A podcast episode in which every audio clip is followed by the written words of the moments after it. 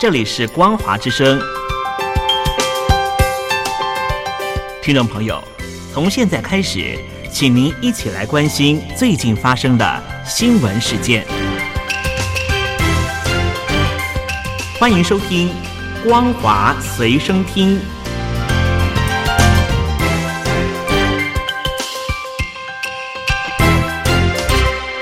各位听众朋友，您好，欢迎收听今天的《光华随身听》，我是苏燕。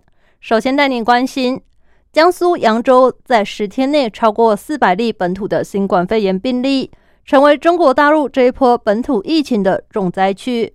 中国国务院副总理孙春兰十一号亲赴扬州视察防疫工作，要求尽快遏制疫情扩散。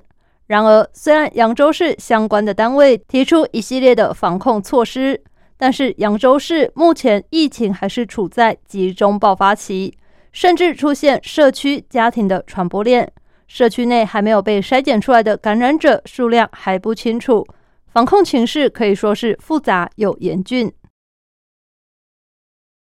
中国防疫专家张文宏日前透过微博发表文章指出，世界上大多数病毒学家都认可新冠肺炎这是一个常驻病毒。世界要学会跟这个病毒共存。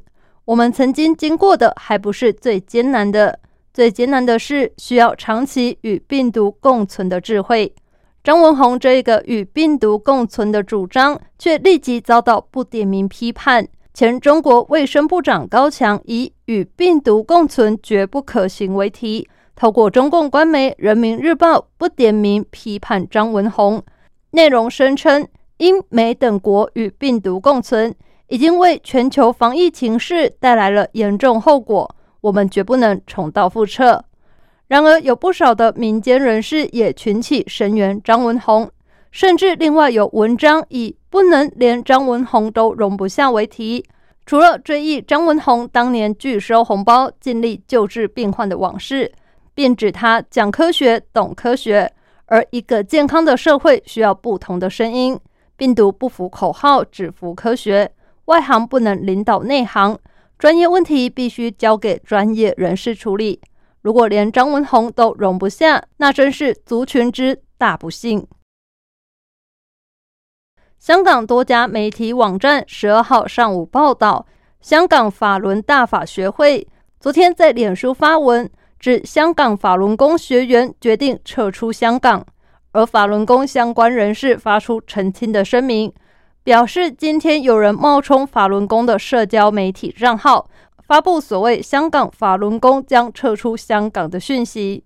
声明表示，香港法轮佛学会澄清，香港法轮功没有建立任何官方的社交媒体账号。佛学会谴责有人利用假账号制造假新闻，对此保留法律追诉的权利。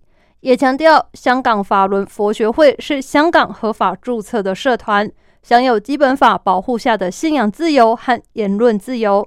香港法轮功没有打算撤出香港。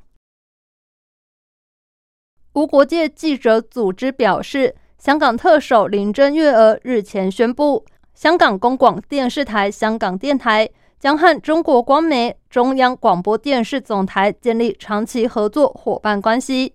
担心香港电台将会成为中国在港的政治宣传声筒。无国界记者组织东亚办事处执行长艾伟昂表示，香港政府已经大量审查香港电台内容，还硬塞一档由林郑月娥主持的谈话节目。这段伙伴关系将带给港府完美借口，迫使港台传播中国的政宣内容。他也谴责。香港政府加强干预香港电台的编辑自由，是漠视基本法的明文保障，公然侵犯新闻自由。中国国家石油天然气管网集团高层主管日前表示，俄国对中国的天然气供应量，今年底前将从每天两千八百万增到四千三百万立方公尺。以保障包括北京冬奥在内的冬季和春季的天然气供应。同时，该集团更在十号动工新建一条专门通往张家口地区冬奥比赛场馆的天然气管线。官员表示，以目前的供应量来计算，俄方今年底对中国的供气量将会大增将近百分之五十。美国副国务卿雪曼将在明天会见新任的中国驻美大使秦刚，美中双边关系极度紧绷，这全球两大经济体还在摸索前进的道路。中国外交部先前暗示，美方可能必须遵守一些先决条件，双方才有可能进行任何形式的合作。这样的立场让部分分析家相信，美国和中国要改善关系的希望比较渺茫。根据彭博社的报道，美国财政部长耶伦考虑在未来几个月内出访中国。如果成行，将是他担任财长之后首次访中。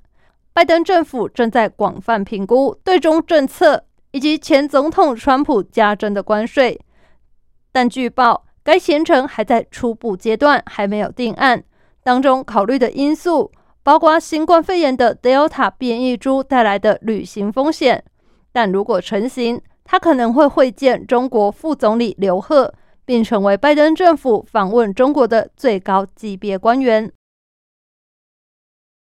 加拿大和中国的关系，因为加拿大公民接连遭到中国法庭判刑而跌进谷底。加拿大专家表示，要解开僵局，就必须进行美加中的三边外交，也可能需要美国在孟晚舟上让步。在超过两年半的外交争锋之后。加拿大和中国的关系本周又因为两名加拿大公民遭到中国法庭判处严刑而跌至新低，其中一人甚至面临死刑。专家认为，只有美国介入才能解开这个死胡同。专家表示，如果没有释放孟晚舟，那么很难希望中国会出现任何的退让，甚至中国会将司法体系变成武器。而与此同时，透过威胁背个北京东京奥运来施压中国的呼声，在加拿大也越来越大。以上新闻由苏燕为您编辑播报，感谢您收听今天的光华随身听，我们下次再会。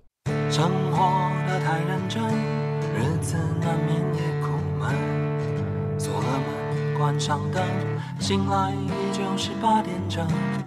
偶尔。你问问自己，是否还有其他可能？面对完全不同的人，过着完全不一样的人生。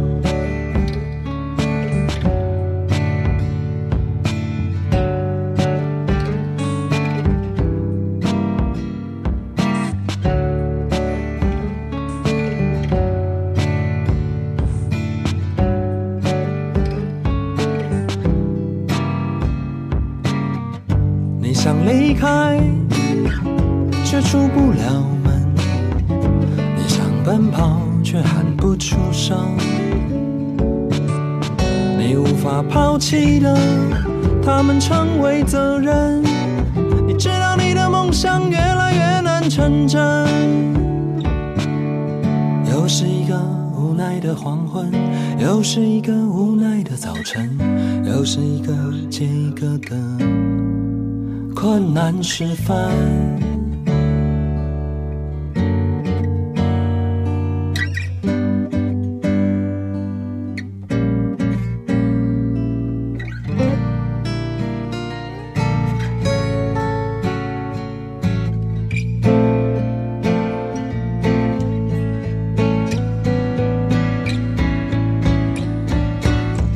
你想离开，却出不了门。